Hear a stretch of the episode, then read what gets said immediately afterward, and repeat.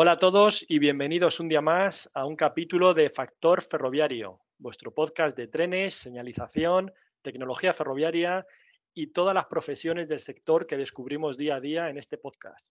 Hola a todos. Pues nada, esta semana os traemos varias noticias que han captado nuestro interés y en la entrevista volvemos a hablar de nuestro tema favorito y que sabemos que tanto os gusta, el RTMS. Va a venir Jaime Pereira de Adif a contarnos el RTMS aplicado a España. Gracias, Aura. Hola a todos y terminaremos con la típica anécdota sobre la historia del ferrocarril en España y un poquito de tomas falsas que ha empezado, ha empezado la grabación que parece que va a dar, que hay contenido suficiente.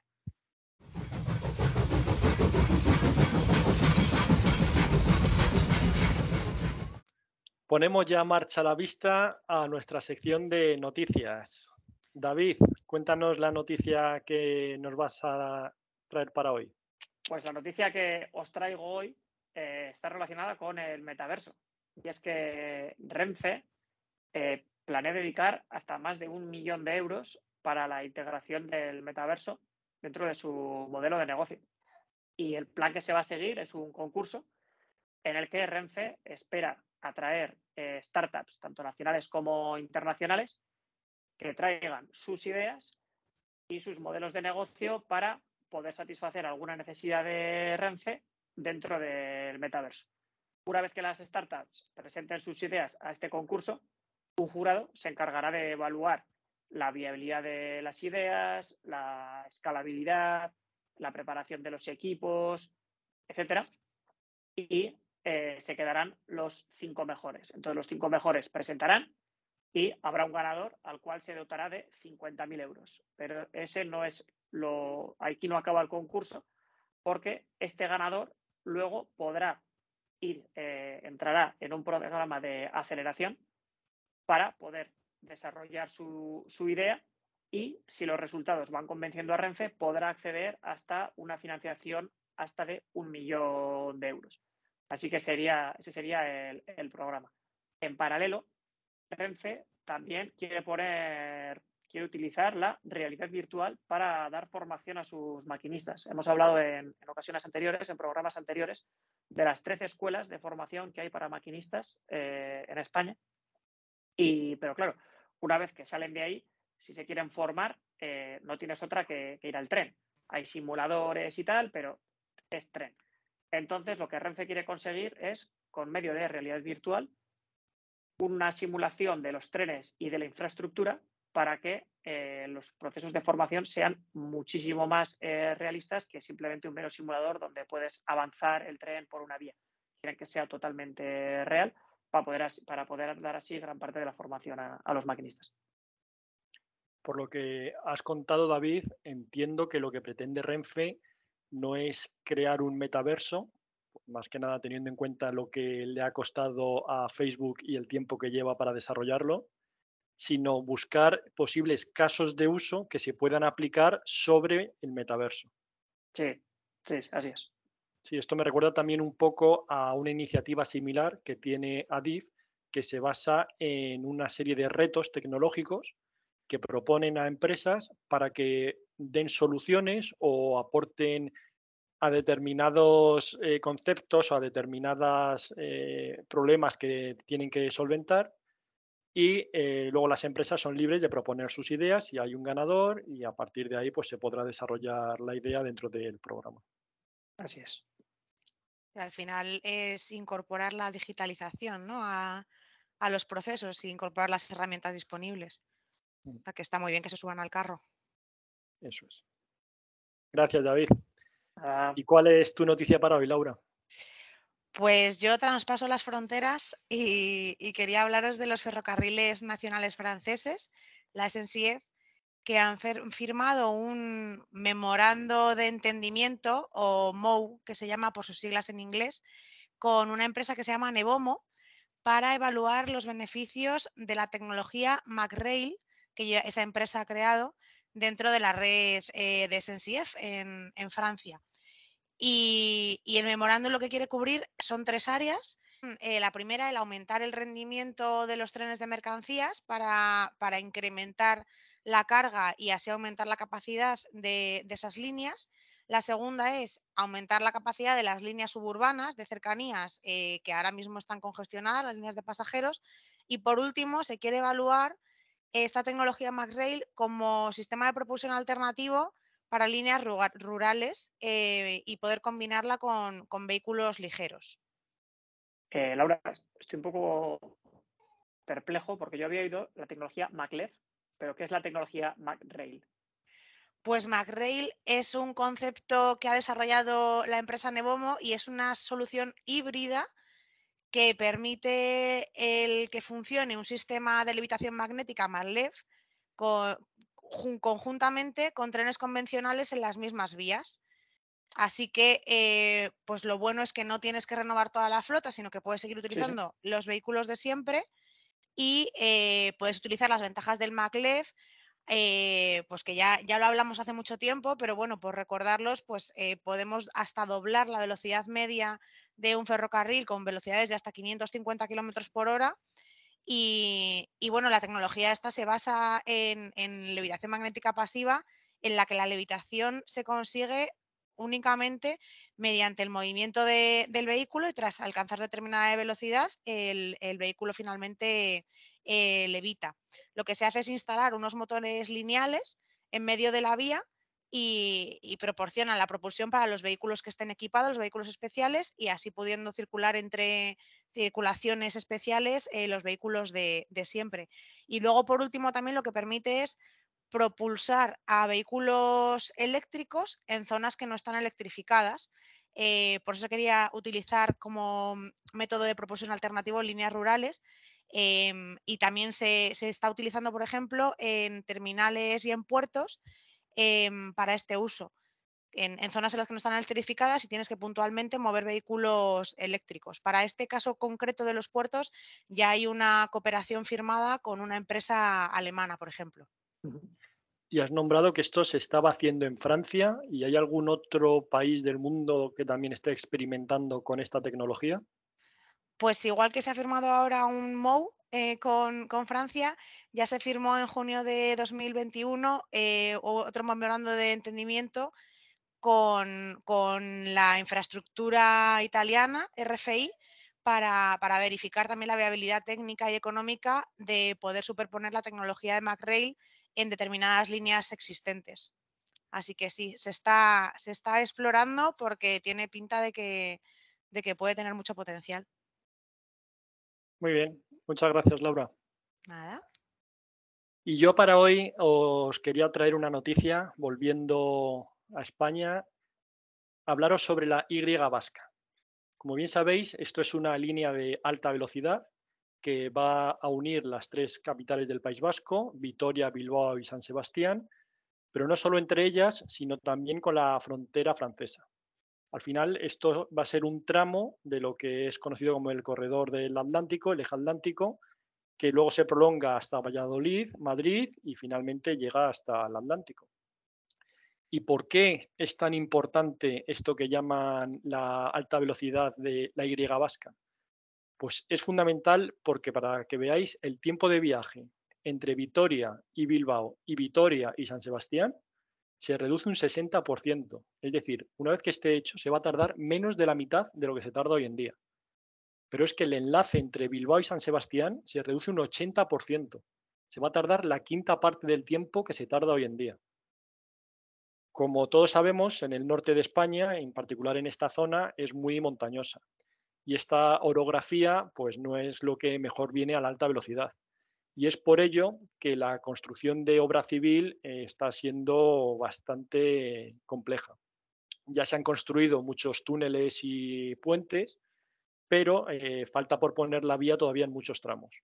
Para que os hagáis una idea de la complejidad de esta estructura, hay entre en lo que viene siendo la línea de alta velocidad de la Y vasca 80 túneles y es posible que incluso se añadan dos más. En conjunto, estos 80 túneles hacen más de 100 kilómetros de línea y representa más del 60% de toda la línea de alta velocidad de la Y vasca. Pero es que si a lo que cubren los túneles le sumamos lo que cubren los viaductos, que son otros 17 kilómetros, más o menos el 10%, tenemos que más del 70% del recorrido de la Y vasca está transitando o bien por túneles o bien por viaductos.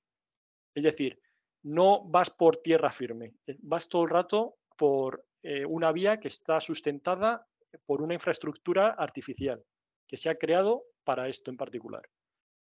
Al final solo quedan unos 50 kilómetros, que es algo menos del 30% de vía que sí que va sobre tierra firme. Esta vía está pensada para circular tanto con pasajeros como con mercancías. En el caso de los pasajeros, eh, se esperan alcanzar unas velocidades entre 220 y 240 kilómetros por hora. Y en caso de mercancías, unos 120 kilómetros por hora. ¿Y el, acceso a las ciudades, cómo, cómo lo van a hacer? Evidentemente, siempre que llega una alta velocidad a una ciudad importante, el acceso es bastante complejo. Actualmente eh, las estaciones de estas capitales eh, tienen lo que se conoce como ancho ibérico o el ancho español, digamos. Sin embargo, sabemos que la alta velocidad eh, va en ancho internacional o ancho europeo. Es decir, que no son compatibles la anchura de los trenes con la anchura actual de las vías en las estaciones. Entonces se manejan dos alternativas. Una es lo que llaman el tercer carril, el tercer hilo, que es añadir un carril más para que pueda circular el tren de ancho internacional. Y la otra es eh, construir vías dedicadas distintas a, las actuales para este tipo de trenes. Parece ser que esta segunda opción es la que está ganando terreno y la idea sería hacer un túnel y que estas nuevas vías vayan todavía más por debajo que la actual estación, un poco similar a lo que se hizo en la estación de Girona. ¿Y se sabe qué fechas se manejan para esto? Pues inicialmente se esperaba que esto estuviera listo en 2023, pero ya Adif ha dicho que no se espere hasta el 2027. Esta es una línea que ha acarreado ya muchos retrasos, se espera con muchas ganas, pero a ver si finalmente esta fecha es la buena y podemos disfrutar de la alta velocidad también en el norte y completar el corredor atlántico. Y por último, a modo de titulares, David, ¿qué nos ha dejado Renfe esta semana? Pues Renfe instalará placas fotovoltaicas en sus talleres con el objetivo de ahorrar 3,8 millones de euros al año eh, del Blues. Eh, Renfe prevé aumentar el número de billetes de hablo para que llegue al mayor número de ciudadanos posible y Parro para casa. La Rioja exportará al norte por ferrocarril a través del puerto de Bilbao. Y Laura, ¿qué nos falta por contar de Adif? Pues Adif estudia si los trenes de la variante de Pajares deben llevar personal de evacuación en cada viaje, ya que los de ancho internacional quedan alejados del andén y está instando a Renfe para que utilice también rampas portátiles para evitar caídas Adif planea encargar este año 13 nuevas obras de cercanías por un importe de 244 millones y por último, en Ponferrada se dispondrá de un cargadero para trenes de hasta 740 metros. Ponemos rumbo a nuestro vagón de cola en Factor Ferroviario, donde en esta ocasión tenemos el gusto de saludar a Jaime Pereira, que viene a hablarnos de la situación del RTMS en España. Hola Jaime, ¿qué tal? Hola, hola a todos. Eh, encantado de participar en este capítulo de Factor Ferroviario. Gracias por venir. Bienvenido, sí. Encantado de que estés con nosotros. Eh, lo primero, preséntate para todo el público que no te conozca. Eh, ¿Quién eres y cómo llegaste al sector? De acuerdo. Bueno, pues como tú decías, mi nombre es Jaime Pereira. trabajo en ADIF. soy jefe de especificación RTMS y bueno, volviendo a la segunda parte de tu pregunta, cómo empecé en este, en este sector, en este mundillo, yo creo que como mucha gente, por, por pura casualidad, eh, yo en, en, su momento, hace ya de esto casi 20 años, porque el tiempo va pasando, pero bueno, en aquel momento yo estaba buscando una beca para compatibilizarla con eh, el desarrollo de mi proyecto fin de carrera. Yo soy ingeniero industrial por la Politécnica de Madrid y pues muy sencillo, vi una oferta de lo que por aquel entonces se llamaba TIFSA, que luego pasó a llamarse INECO TIFSA y acabó siendo INECO. Y bueno, pues eh, me pillaba cerca de casa, me pillaba cerca de la escuela ¿por qué no? Eh, entonces, bueno, pues empecé ahí y era el departamento, bueno, era un poco la división de RTMS, más en concreto cuestiones relacionadas con, con la innovación y bueno, y alguna otra cosa, ya sabéis que en RTMS va, va cayendo un poco de todo. Y, bueno, el caso es que luego me ofrecieron un contrato ya formal eh, y bueno, pues acepté, estuve unos años trabajando en INECO, eh, insisto, sobre todo fundamentalmente en temas de innovación, no solo, también en temas de certificación, incluso ya a base de hacer innovación, cogimos mucha carrerilla y ya no hacíamos solo RTMS, hacíamos, pues yo qué sé, otra serie de cosas como protección de infraestructuras críticas y un montón de cosas más. Y luego, pues nada, eh, me cambié a DIP, también un, camino bastante habitual, al menos lo era. Y ya llevo pues unos cuantos años en ADIF, siempre en contextos de, señalización, en la subdirección de instalaciones, donde bueno, pues también he hecho distintas, distintas eh, tareas eh, relacionadas con, con señalización RTMS. He sido director de, de obra de, señalización, con, trabajan bastantes proyectos de RTMS y ahora pues estoy más, más centrado en, la representación de ADIF en los comités y foros de trabajo relevantes de, RTMS y de señalización, porque bueno, como sabéis perfectamente y os han podido contar aquí a, alguna ocasión, el tinglado este del RTMS en particular y de la señalización en general ya, ya no es un, no tiene un contexto nacional, tiene un contexto muy europeo. Y bueno, pues en Adif, por la cuenta que nos trae, le, intentamos prestar bastante atención y bueno, por alguna extraña razón han confiado en mí para, para esa tarea. Así que ahí estamos. Por lo que nos cuentas, toda tu vida profesional ha estado ligada de alguna manera al RTMS. Bueno, de alguna manera sí, eh, pero no, no al 100%. Eh, ya te digo, sobre todo la parte inicial de INECO, que estuve más con temas de innovación, como RTMS al final era lo más activo para innovar, conocíamos todos los mecanismos de financiación de I+.D. y nos iban metiendo en cosas, yo qué sé, estuve trabajando también en sistemas de ayuda a la decisión, de, operativa ferroviaria, protección de infraestructuras críticas, un poco, un poco lo que iba cayendo, ¿no? Porque como ya teníamos eh, el mecanismo activado de participación en, en, consorcios, pues, pues al final por propia inercia eh, acabamos haciendo otras cosas. Y, luego en, en, Adif sí, pero también acompañado muchas veces de, señalización. ¿no? Al final el RTMS, eh, bueno, pues sobre todo en su aplicación práctica tiene mucho de integración parte de señalización y, bueno también también he tenido que, lidiar con esa parte no incluso también la vertiente no solo técnica sino económica y de gestión de lo que es dirigir un contrato ¿no? que se aleja bastante de, todas las presentaciones que se hacen y que hacemos de RTMS y tal, que son todas estupendas y bueno, la realidad es un poquito más compleja.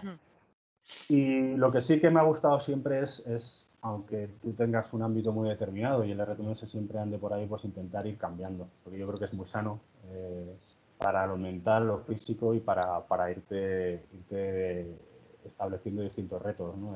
incluso aunque tengas un ámbito de actuación, en ir haciendo distintas actividades y no estar siempre haciendo lo mismo. Yo personalmente es que si no me aburro, entonces pues, me, gusta cambiar, Nos comentabas antes que llevas pues, casi 20 años desde que, desde que iniciaste tu experiencia con el RTMS.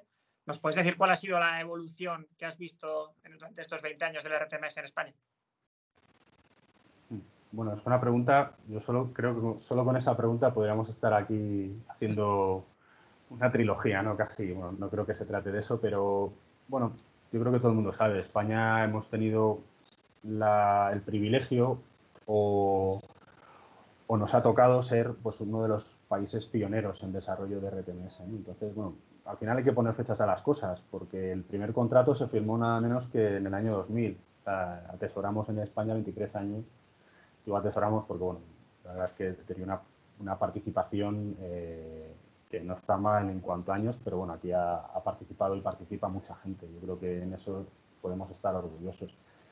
Entonces, el análisis histórico que tú comentas, yo creo que los principios de, estas aventuras, sobre todo con sistemas tan complejos como RTMS, nunca son fáciles. ¿no? Entonces, yo creo que son las dos caras, los inicios o el haber estado involucrado como país, como red, eh, tanto desde el principio pues ha tenido las dos caras de la moneda. Por un lado, yo creo que los profesionales del sector en España son, son muy reconocidos, no solo aquí, sino en todo el mundo. Pues conocemos, seguro que vosotros también conocéis mucha gente que está trabajando con temas de RTMS en España y eso es por, el, por todo el conocimiento, todo el know-how que hemos conseguido atesorar del sistema. Y eso está muy bien. Yo creo que es algo de lo que nos tenemos que sentir muy orgullosos, porque el peso de España en RTMS es mayor que el que tiene en otros ámbitos y es simplemente es, por ello. ¿Cuál es la, la cara B de todo esto? Bueno, pues que al final que cuando eres un pionero te toca lidiar con, con ciertas incidencias y, ciertas faltas de madurez del, del sistema, ¿no? que poco a poco se han ido resolviendo, no del todo, no del todo. Yo creo que si, si, si, pudiéramos volver a ese año 2000, a lo mejor en lo que nos podíamos imaginar en 2023 era algo quizá más, más estable, no lo sé. También eres un pensamiento un poco naif, ¿no? porque los, los sistemas así de complejos eh, tienen estas circunstancias. Eh, y yo creo que la evolución ha tenido mucho que ver con el estado del sistema y, también con cómo se ha ido adaptando a la red del ferroviaria, ¿no? Yo, vamos, no sé si lo podemos comentar más adelante, pero el núcleo de la evolución del sistema en España, de la, implementación, sobre todo al principio, iba muy de la mano del desarrollo de la red de alta velocidad. O sea, RTMS no ha sido un fin en sí mismo, ha sido un medio y ha sido dotar a, la red de alta velocidad de, lo que entendíamos que podía ser el, mejor sistema, teniendo en cuenta todos los parámetros, seguridad, disponibilidad, interoperabilidad, oportunidad de integración en Europa, todas estas cosas. No, no solo hemos hecho eso. Esto por dejarlo claro, para integrarlo en alta velocidad, pero no con la primera línea, ya que el Madrid-Sevilla se hizo con el ZB. Claro, efectivamente. Desde el 92, aquí estamos hablando, ¿no? Sí, Está, está claro, la excepción a eso es el Madrid-Sevilla, que fue el, NAFA, el, por aquel entonces llamado NAFA, el nuevo acceso ferroviario a Andalucía, pues era una excepción, fue una línea eh, que, bueno, en, ese caso, como era 92, se hizo con el ZB, ¿vale? Aunque ahora ya sabéis que estamos embarcados en la renovación de las instalaciones de esa línea y, se, va, se está desplegando RTMS, ¿vale? Entonces, bueno, hemos desplegado RTMS en, diversos entornos eh, y yo creo que, la tendencia va a ser esa, ya no estar, a, pesar de que ya tenemos ejemplos de, RTMS fuera de la red de alta velocidad, como puede ser cercanías de alguna línea de convencional, creo que esa tendencia se va a ver reforzada en el, en el corto plazo, tanto por los planes estratégicos del Ministerio como por las propias necesidades. Entonces, un poco por resumir tu pregunta, la evolución histórica bueno, pues ha tenido que ver mucho con el estado del sistema. Aquí, en esa evolución histórica, hemos aprendido de todo, de cambiar versiones, resolver incidencias, probar, desplegar, un poco de todo que os voy a contar.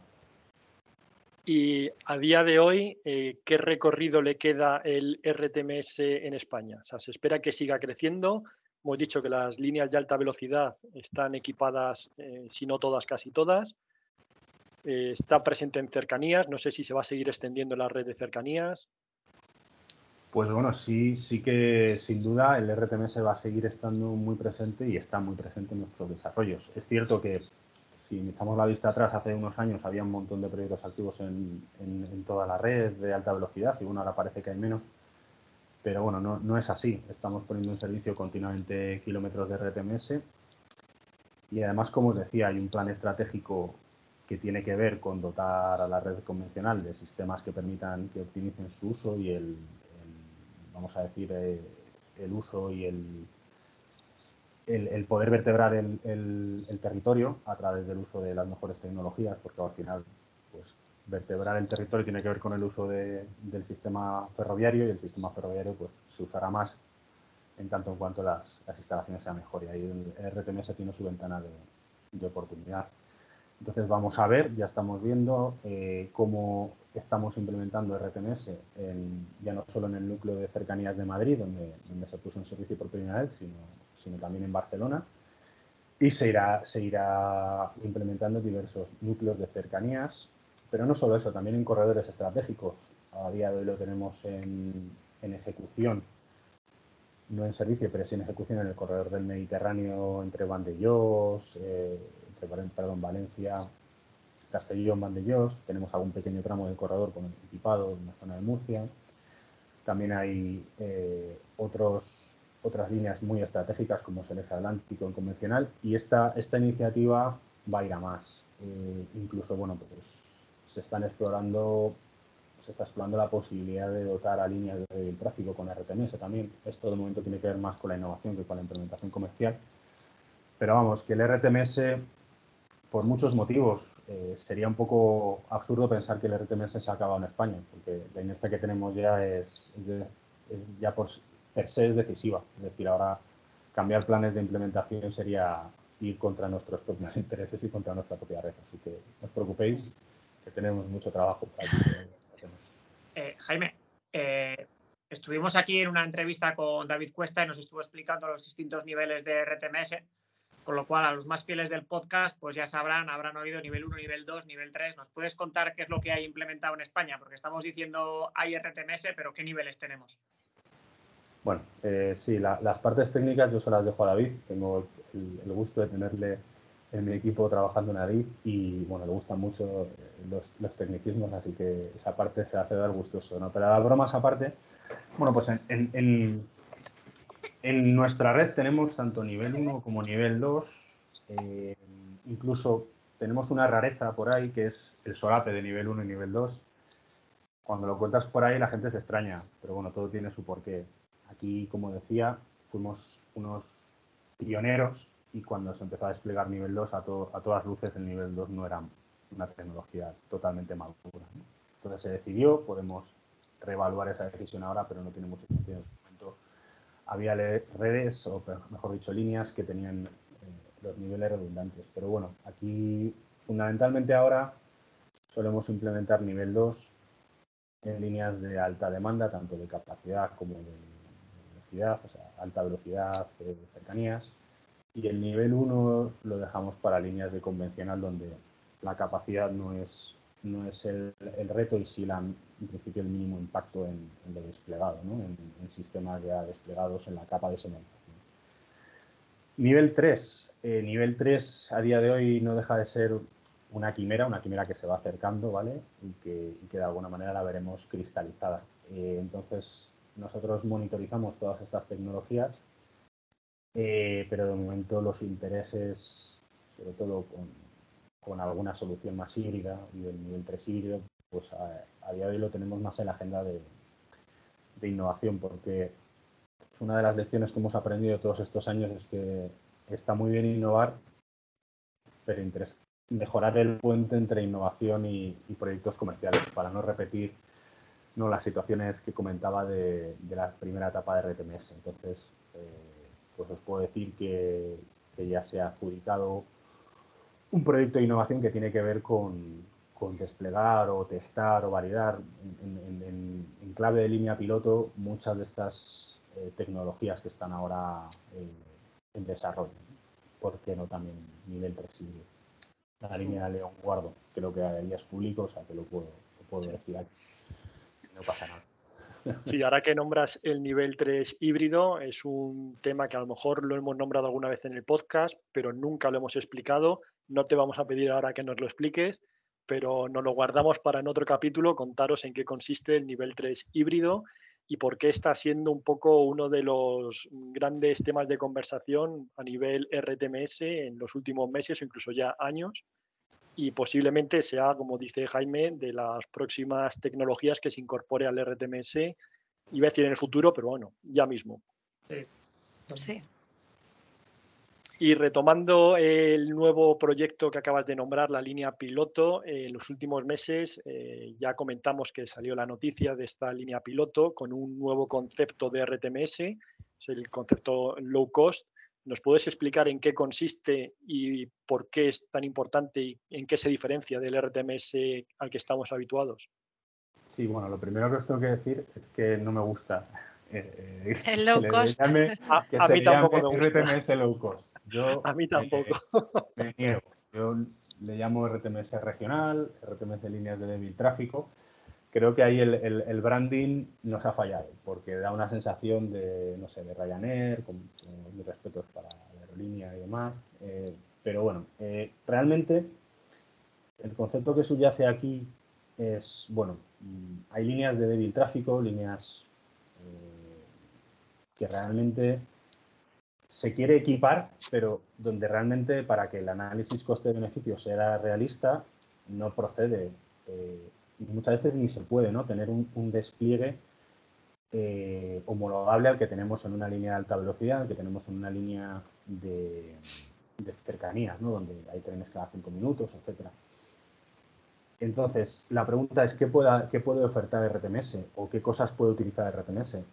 Muchas veces el tema de no, de no usar los despliegues es que ni se puede. Pensad que un despliegue de comunicaciones en mitad del campo no tiene nada que ver con el que hay en, otras, en otros entornos. Entonces, hay que, hay que ser un poco imaginativos, pero yo os puedo hablar más en clave, bueno, es la interpretación personal de, cómo vemos las cosas en ahí por lo de no gustar low cost. Es decir, el hecho de usar y de investigar cómo usar menos elementos, que al final es algo que te puedes permitir por tener menos trenes, no tiene que llevar a tener soluciones eh, de bajas prestaciones. O sea, nosotros tenemos una máxima que es en toda la red tenemos que tener o intentar tener unos criterios o parámetros RAMs. Entonces, ¿qué, a qué podemos...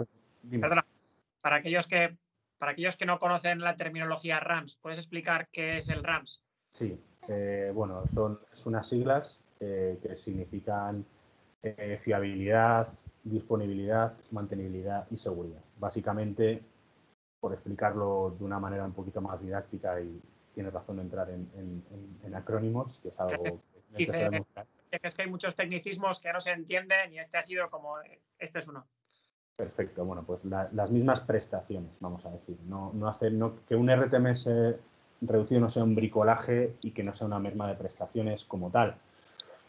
Sí que al final te puedes permitir menos equipamiento, pues porque tienes que gestionar menos trenes. Y la idea es esa, precisamente, que con un análisis de coste-beneficio positivo, analices eh, alternativas para disminuir el equipamiento que a su vez provoque unos costes de mantenimiento menos, menos elevados, sobre todo en línea, pensad en regiones remotas, ¿no? En España al final somos un país relativamente extenso, entonces tenemos que ir por ahí. Y es donde ahí se abre la posibilidad de introducir diversas aplicaciones. Eh, fíjate que para, para, para estas líneas el nivel 3 híbrido para nosotros no es lo más interesante. Lo probaremos porque al final en estas líneas eh, como no pasan trenes, puedes hacer una línea piloto. Pero fíjate que ese nivel 3 que tú comentabas interesante para aumentar capacidad en otras líneas. Pero bueno, ya que tenemos una línea piloto, pues probaremos todo lo que podamos. Aquí donde realmente lo que nos parece muy interesante es explorar la posibilidad de digitalizar la infraestructura, lo que se llama un mapa digital, el no tener que meter tanta, que, que la capa de balizas no sea tan, la granularidad de balizas no sea tan elevada como en, una línea normal, utilizar soluciones, eh, lo que se llama posicionamiento seguro, que al final pues reposa mucho en tecnologías vía satélite, si bien hibridadas con otros sensores, ¿no? porque el satélite per se ya hemos visto que tiene alguna limitación, hay algún requisito ahí de precisión que le cuesta, y si algún desvío nos puede, nos puede dar problemas. Sí, estábamos hablando de este nuevo concepto de RTMS, de las nuevas tecnologías que incluyen. Eh, al final, ¿qué aspectos son los más relevantes para eh, conseguir este nuevo concepto de RTMS? ¿Están más enfocados en la instalación, en el equipamiento, o también podemos decir que se pueden eh, innovar en la operación? Bueno, yo creo y en la fase de operación, sobre todo, en, las, tareas de, operación de la fase OPEX, queremos poca innovación, y me explico. Queremos que la gente, los compañeros que tienen que operar, ni se enteren. Es decir, aspiramos a que tengan una operación lo más análoga posible a un RTMS al uso, pero en esa fase OPEX sí que esperamos que el mantenimiento sea mucho más sencillo, porque tú eliminas, eliminas eliminas equipamiento y por tanto eliminas la necesidad de que eventualmente tenga que ir gente a monitorizar, para que también utilizan monitorización remota, sobre todo digitalización en este caso.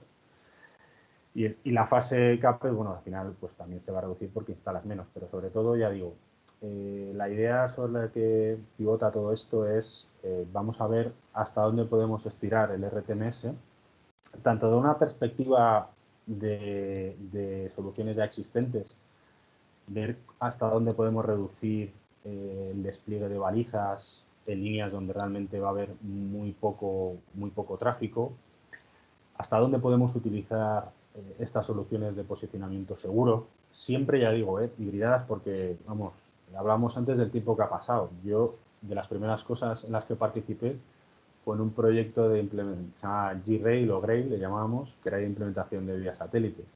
Y aquí estamos en 2023. Entonces, al final la innovación hay que irla adaptando para, para que ese último pasito de implementación real se dé, que es lo que alguna vez nos ha fallado con la, con la innovación. Entonces, ese tipo de cosas es la que os puedo contar. Y nos decías antes que España ha sido pionera en la instalación o en, sí, en la instalación del RTMS y ahora estamos yendo a, estamos hablando del RTMS low cost. ¿Somos también pioneros en RTMS low cost o en este tipo de aplicación de RTMS para baja densidad? ¿O eso también ya se ha hecho en otros sitios? ¿Se espera que se haga en otros sitios? Pues mira, por suerte no hemos sido pioneros, porque el ser pioneros está muy bien, pero bueno, tiene su, tiene su peaje. Y aquí ya eh, hemos tenido la fortuna de tener algunos colegas eh, de los ferrocarriles europeos que se han, que se han topado con, las primeras, los primeros retos quizá también los primeros problemas de implementación. ¿no? Os puedo poner el ejemplo de Suecia. Suecia, pues como buen país luterano y, frugal, eh, pues intentó un, un, RTMS regional, que yo creo que en general es una buena idea, pero bueno, pues también se topó con algún pequeño problema asociado a un a una reducción muy elevada del equipamiento. ¿no?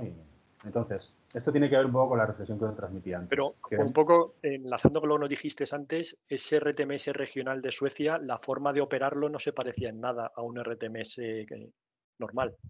Bueno, la forma de operarlo y alguna otra cosa que ni siquiera tenía que ver con RTMS, porque pues a lo mejor los primeros problemas también tuvieron que ver con, con la relación de enclavamientos y controles de objetos más de telecomunicación. Es decir, al final el contexto, por eso digo que lo de low cost hay que cogerlo con, alfileres. ¿no? Entonces es importante saber, y, creo que este mundo, todos los que trabajamos en él, sabemos que el detalle importa mucho. Eh, ¿Cuándo puede reducir y cómo? La digitalización, el mapa digital es una idea buenísima, pero hay otros aspectos en los cuales, eh, por eso yo insisto, cuando hablo de posicionamiento, hablo de posicionamiento seguro. tiene que ver, ya os lo contarán, con hibridar sensores, con redundar y con un montón de cosas.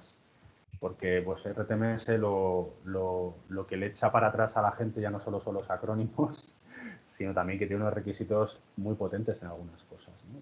Hace poco, enlazando algo que acabas de decir, escuché a modo de anécdota que había un sensor en un tren que se basaba en la vibración del tren para detectar si se estaba moviendo o no. Y al parecer el tren era tan tan bueno era tan estable que no vibraba en absoluto. Entonces el sensor detectaba que estaba parado, entonces el sistema vio que había algo que era incompatible y dice, no puede ser que estés parado y me estás diciendo que vas a 300 kilómetros por hora. Entonces eh, reaccionó más segura y tal. O sea, para que veas a dónde puede llegar la tecnología. No, no, es, de esas anécdotas hay unas cuantas. para, para el siguiente capítulo. Hoy no las pero hay un montón, hay un montón de, de esas y bueno, eh, con el, lo que os decía de la participación en los foros europeos, pues donde todos nos contamos nuestras alegrías y también nuestras, nuestras penas, pues salen a, luz muchas muchas de esas anécdotas y efectivamente pues eh, están, están al orden del día.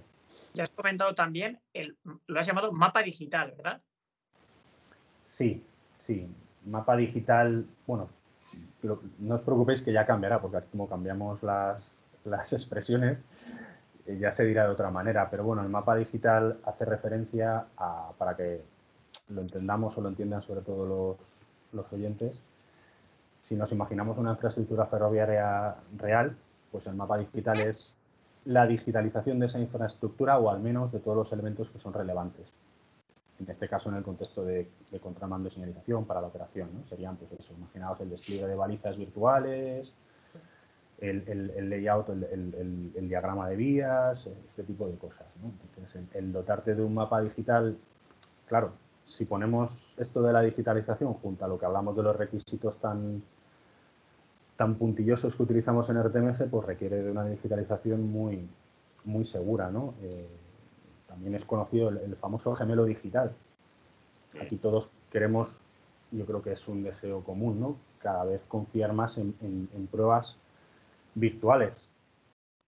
A día de hoy todavía nos tenemos que ir a la vía, por suerte o por desgracia, para muchas o demasiadas cuestiones quizá, por, por falta de, equivalencia garantizada entre pruebas virtuales y pruebas reales.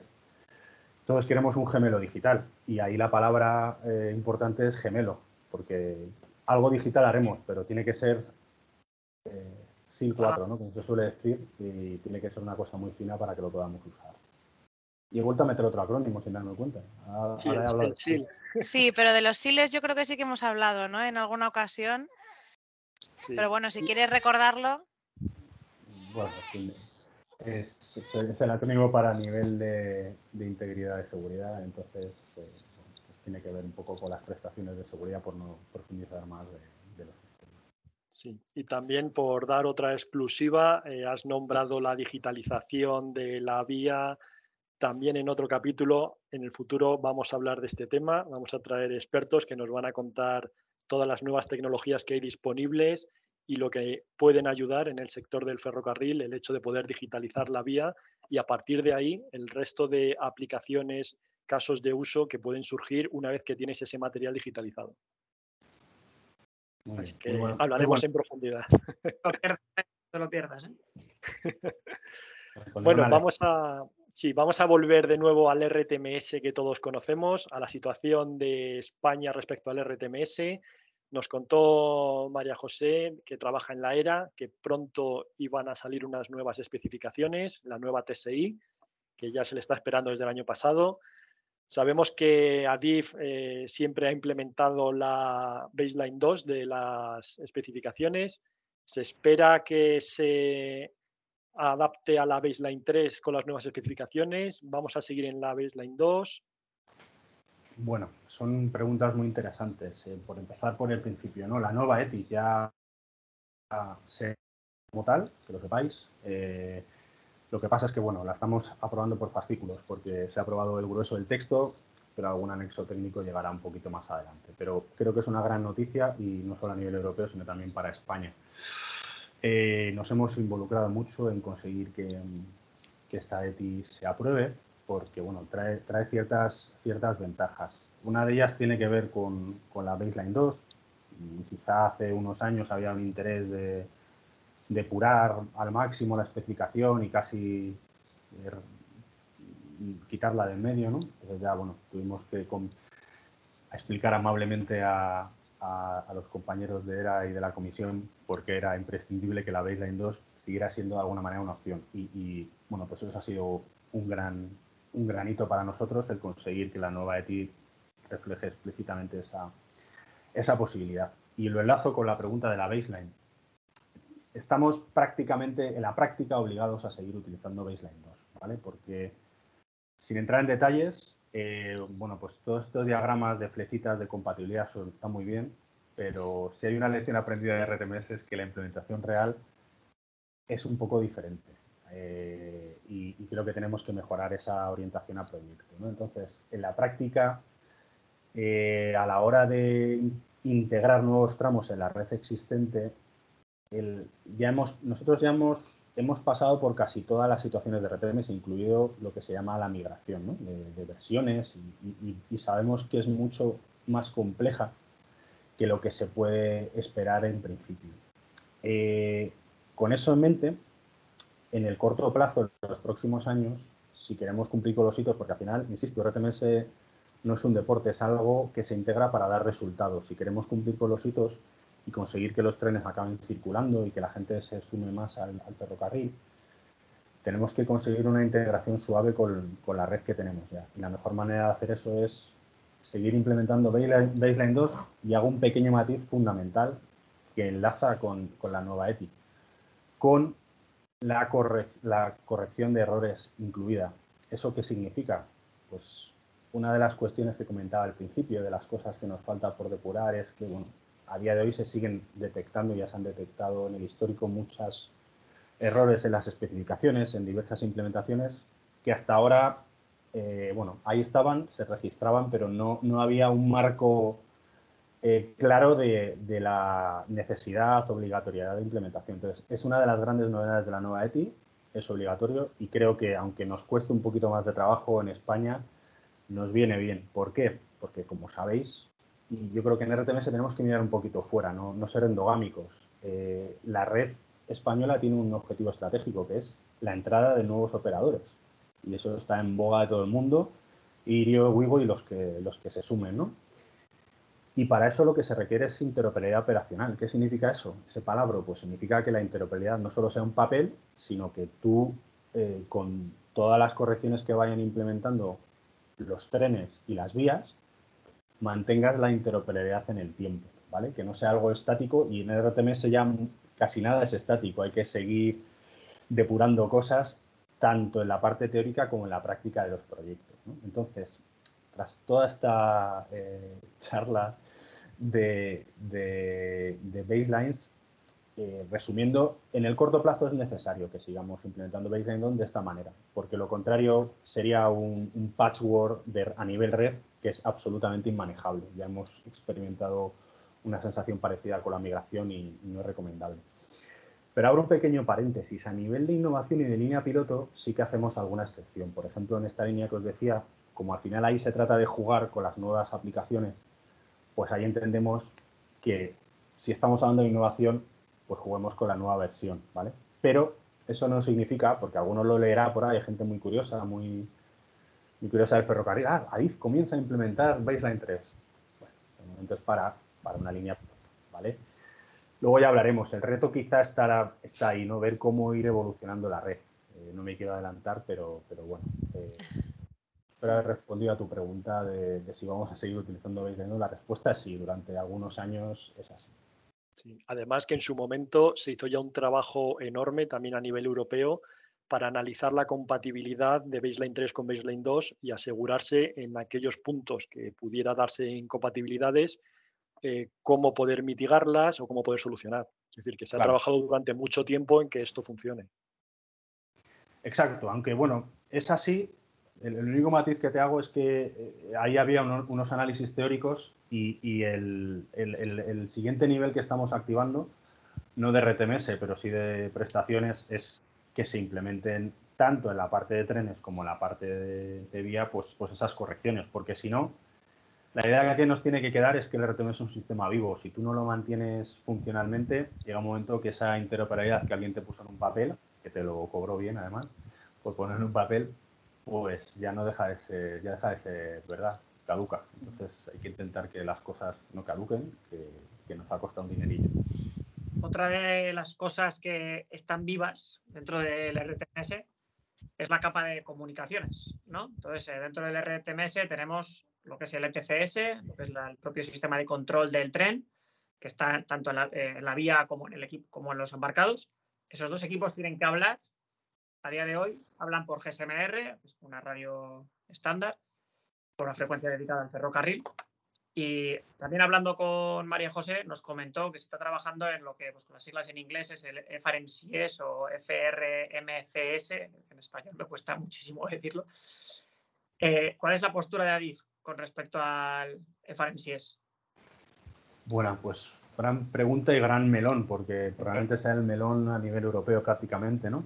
Eh, y además, pues eso, era confiado en María José eh, para, que, para que lidere eh, la, conquista del FRMC. Por más aparte, a ver, tiene que ver también con la anterior pregunta. Decías, ¿y por qué no has visto entre comillas, no sé que no lo habéis preguntado así, ¿no? Pero por, por hacerlo más informal. Porque ahí uno empieza ya con nuevas versiones, el Vamos a tener que ir implementando nuevas versiones por una cosa que se llama obsolescencia de los sistemas. Cuando FRMCS sea una realidad, eso va a llevar consigo sí o sí una adaptación, ¿vale? Entonces, como eso no nos lo quitará nadie, la lección aprendida es no metamos más migraciones de por medio. Metamos esa capa de continuidad con la baseline 2 y pasemos a FRMCS. La postura de Adif con FRMCS. Bueno, realmente he contado alguna cosa buena de la nueva ETI. Quizá algún debe de la nueva ETI es que la versión que se va a meter de FRMCS pues es una versión de compromiso. Se ha metido algo que todo el mundo, y esto está aceptado y, reconocido por la propia ERA, no sirve para implementar eh, nada. Entonces, eh, lo que se necesita, necesita el sector es, son especificaciones completas de FRMCS y, y, incluso voy a ser un poquito más modesto, una planificación robusta de cuándo van a estar esas especificaciones. ¿no? Eh, ahora se habla de manera informal ya de, no sé, ni siquiera así decir una fecha, a lo mejor 2025, 26, a lo mejor incluso se tarda más, no lo sé. Eh, pero es muy importante porque eso va a ser el eje sobre el que pivote la evolución. Es decir, todas estas aplicaciones que estamos hablando, funcionales, que hemos mencionado por encima, creo que donde, en general, con alguna excepción como las líneas regionales que hemos hablado antes, eh, donde realmente tienen sentido es con FRMCS. Entonces, bueno, pues la, visión de ADIF es que es necesario porque al final es que no nos olvidemos, nosotros a día de hoy seguimos implementando y desplegando GSMR en las líneas eh, principales, pero GSMR llegará un momento que se apague. Y entonces es una migración necesaria. Entonces, cuando algo ya es impepinable, pues da un poco igual lo que opines, pasará, aunque bueno, los tiempos aquí importan. Entonces, por eso FRMCS eh, hay, hay, que meter un empujón, hay que meter un empujón para, para que eso sea una posibilidad.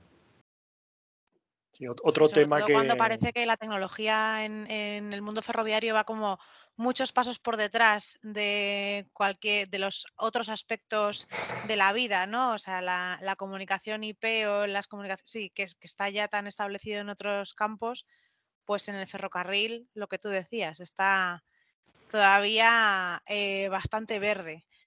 Y luego que se integre con el RTMS. Pero bueno, lo veremos, lo veremos llegar seguro. Bueno, yo es que creo que has dicho, sacado un tema muy importante, Laura, que al final el reto no es la tecnología. La tecnología está ahí y bueno, ahora como tenemos mucha, mucho movimiento, ¿no?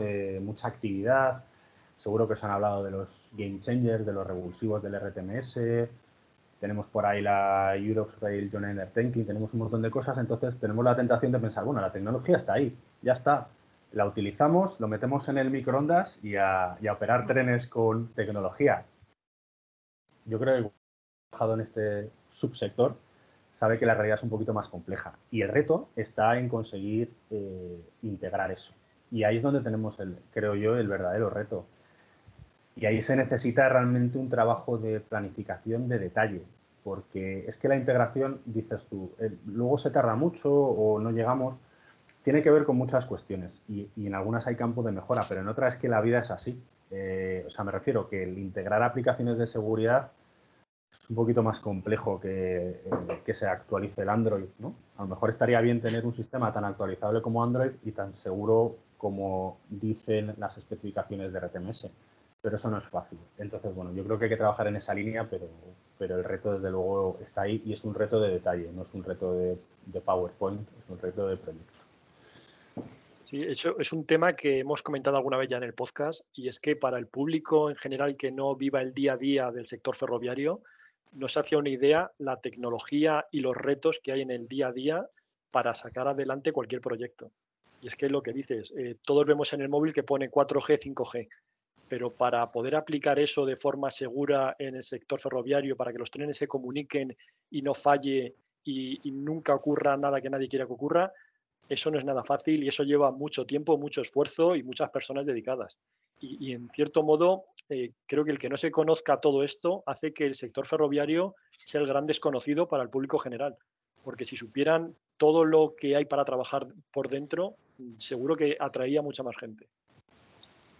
Correcto. Yo creo que al final hay una dualidad. Por un lado, tenemos que ser honestos y, reconocer que, bueno, pues que a lo mejor tenemos campo de mejora a la hora de, ser más activos y de, coger un poco de, capturar tecnología para el sector. Pero por otro lado, también tenemos que ser realistas. Y, bueno, eh, como se suele decir, ¿cuántas empresas hacen software a nivel mundial? ¿Cuántas empresas hacen software de seguridad a nivel mundial? ¿no? Eh, el número pues, es inversamente proporcional a la, a la dificultad. Y precisamente, insisto, el puente entre lo que tenemos en el mercado de tecnología y la implementación, yo creo que es el reto. Es el reto y, más en particular en este, en este ámbito de la señalización y el RTMS, el, saber cómo ir implementando las cosas y hay otros países, por ejemplo, que invierten un montón de años en sus planes estratégicos de detalle, de detalle, eh, porque bueno, saben que, no es trivial, que no es trivial y nosotros también lo hemos aprendido eh, en la implementación de RTMS. Muy bien, ya para ir terminando, hemos hablado de los orígenes del RTMS en España, de cómo ha ido evolucionando, del RTMS en la actualidad. Mirando hacia el futuro, eh, ¿algún día veremos el RTMS como el único sistema de señalización en España o el ASFA seguirá viviendo durante muchos años? Bueno, ese es otro de los grandes objetivos europeos, ¿no? lo que se denomina como el desmantelamiento de los sistemas de clase B. A ver, esta cuestión es otra de las que realmente es más compleja de lo que pueda parecer. Eh, ¿Por qué? Sobre todo en España, y, os preguntaréis, ¿por qué en otros países? Bueno, otros países tienen una red. Aquí tenemos dos que, son bastante permeables entre sí, la red de alta velocidad, la red de convencional. Eso hace muchas veces, por lo que yo comentaba de los despliegues de RTMS en la naturaleza y, cómo ha empezado a desplegarse en España en entornos de alta velocidad, muchos de los trenes que operan bajo RTMS después tienen parte de su recorrido en líneas no equipadas con RTMS. Al final, ¿cuándo es una, una realidad tangible el desmantelamiento de los sistemas de clase B? Pues cuando tú tengas toda la red equipada y a su vez todos los trenes estén equipados. En el momento en que los trenes actuales, incluso los equipados, operan en, líneas mm, o tramos no equipados y viceversa, pues es, una quimera. Equipar toda la red nos va a llevar un tiempo. Tenemos muchos kilómetros ahí fuera, muchos kilómetros. Y equipar toda la base instalada, perdón, toda la flota de trenes también va a llevar. Por si fuera poco, el ASFA eh, no solo está ahí para disponibilidad y para los tramos en los cuales no hay RTMS, eh, el ASFA figura como una recomendación de seguridad en diversos puntos, incluso cuando hay RTMS. ¿Se puede desmantelar el, clase B? Sí, pero, pero eso sí que hay que planificarlo y desde luego, respondiendo a tu pregunta, eso no es para, eso no se hace de la noche a la mañana. Creo que es la la dirección en la que tenemos que trabajar por estandarización, pero, pero ahí hay un reto en, el entorno espacio-temporal bastante, bastante elevado. Y ya para terminar la última pregunta, aunque más o menos creo que nos la has contestado a lo largo de esta charla, eh, si comparamos el RTMS en España con el RTMS en el resto de Europa o en el resto del mundo, ¿podríamos decir que tenemos que estar orgullosos del RTMS que tenemos? Yo creo que sí. Yo creo que España eh, pues se posiciona, tiene una posición privilegiada eh, a nivel de RTMS. Fijaos, no tanto por los kilómetros, que sí que seguimos ahí. pero bueno, influye mucho el tamaño del país en eso también.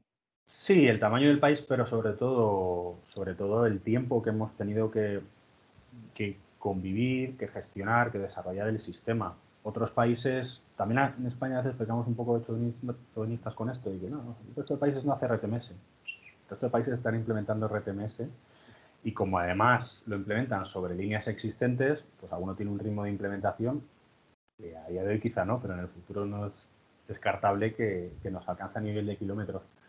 A mí no me gusta tanto hablar de kilómetros porque al final creo que es un ratio que no da, ayuda, como tú decías, pero no es el único que bajo mi punto de vista eh, representa la, experiencia y el, valor que tiene Adif en España en general con la, implementación de RTMS.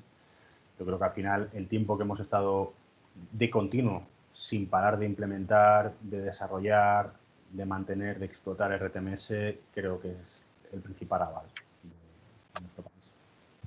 Y unido a eso, que también lo has nombrado antes, el conocimiento que hay en España del RTMS, no digo que fuera no lo haya, pero el que hay en España es mucho y muy bueno. Sin duda, eso lo conocí de primera mano.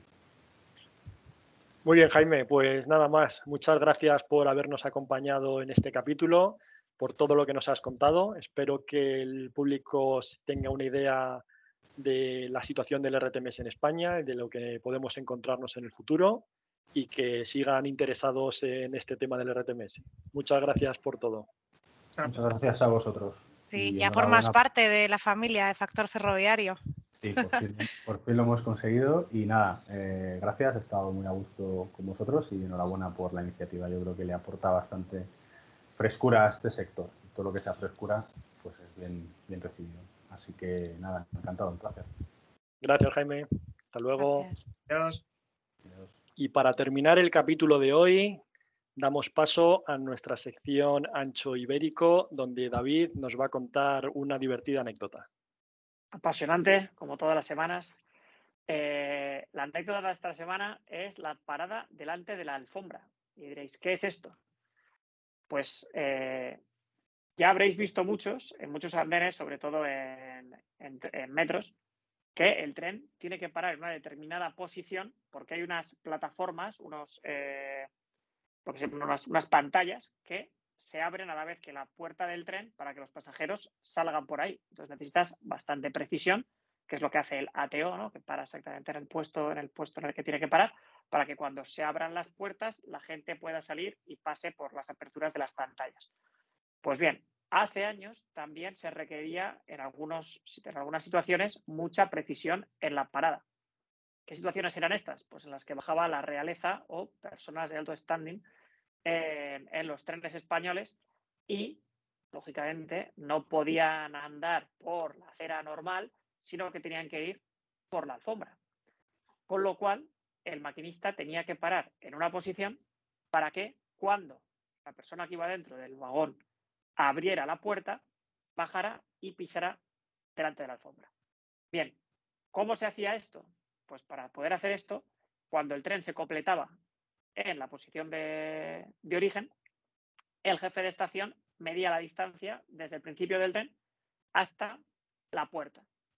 Y por telegrama contactaba con los otros jefes de estación de las paradas intermedias en las que el tren iba a efectuar parada y le decía, tienes que poner a alguien a tanta la alfombra a tanta distancia desde el punto de parada. Entonces, ponían a la persona encargada eh, de, para poner el punto donde tenía que parar el maquinista y X metros hacia atrás ponían la alfombra para que esta persona pudiera bajar y eh, no pisara, no pisara la, acera como el, resto de los mortales solo de pensarlo se me pone la, piel de gallina y pudiera ir por su, pudiera ir por su alfombra. Así que así tenemos esta, esta anécdota de la parada delante de la alfombra. ¿Solo la alfombra o a alguien también, como has dicho, para hacer reverencias constantemente mientras bajaba? Eso ya, eso ya no lo sé, pero supongo que no faltaría, ¿no? Bueno, como siempre, muchas gracias por acompañarnos un capítulo más de Factor Ferroviario dadle al like, suscribiros, que es gratis, seguidnos en las redes sociales, compartid con vuestros contactos. Y es la, como siempre decimos, es la forma que tenemos de llegar a más y más gente. Así que por nuestra parte, muchas gracias y os esperamos en el siguiente capítulo. Hasta luego. Y, eso, que qué bien, que no sé por qué digo y, porque es ahí sobra. qué trabajo me dais? La noticia que te traigo hoy, Ángel. Espera, ¿me la traes a mí? Ah, se evaluará de encargar. Se, evaluará de encargar. Eso he dicho. Se evaluará de encargar. Una clase, clase magistral. Voy a repetirla, Jaime, que esto ha sido un desastre. Pues ya estaría.